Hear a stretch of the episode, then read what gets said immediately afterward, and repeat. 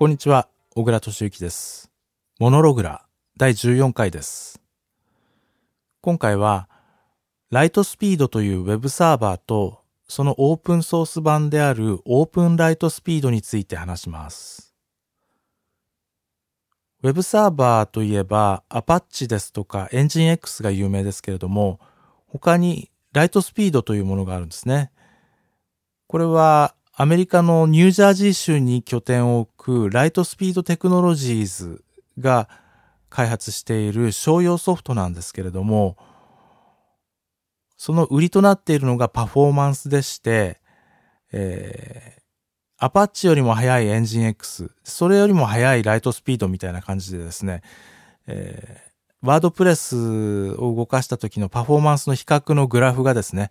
ライトスピードの公式サイトに載ってるんですけれども、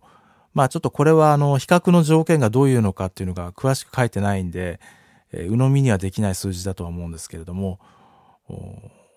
それでもまあ、パフォーマンスがいいということは興味が、あの、惹かれてですね、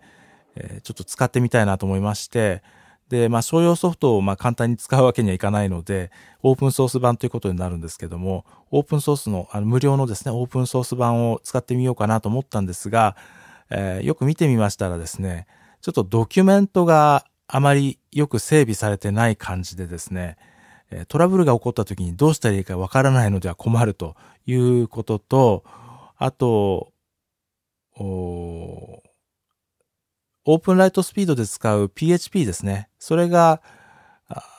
もし脆弱性が見つかった時の修正版が早く出るのかどうかっていう問題が、あの、ちょっとわからないので、えー、使えないなと思ってですね、えー、もうちょっと様子見したいなと思っております。まあ、その間はですね、アパッチとかエンジン X の方を勉強してですね、あの、まあ、よりあの、パフォーマンスを上げてですね、安定的に使えるようにっていうのを追求する方がいいのかなと思っております。で、あ、それとですね、あの、ライトスピードのちょっと嫌な部分、嫌な部分っていうか、まあ、個人的にちょっと馴染めない部分があった、あるなと感じたのは、管理画面がですね、ウェブインターフェースが使われているんですね。えー、と、テキストベースの設定ファイルももちろん使えると思うんですが、なんかデフォルトでですね、管理画面がなんか何番ポートで動きますよっていう風になっててですね、そこにあの、ブラウザでアクセスしてですね、それで設定をするらしいんですね。そういうのちょっと嫌だなって個人的にはあんまり好きじゃないんで、それはちょっとあんまり、あの、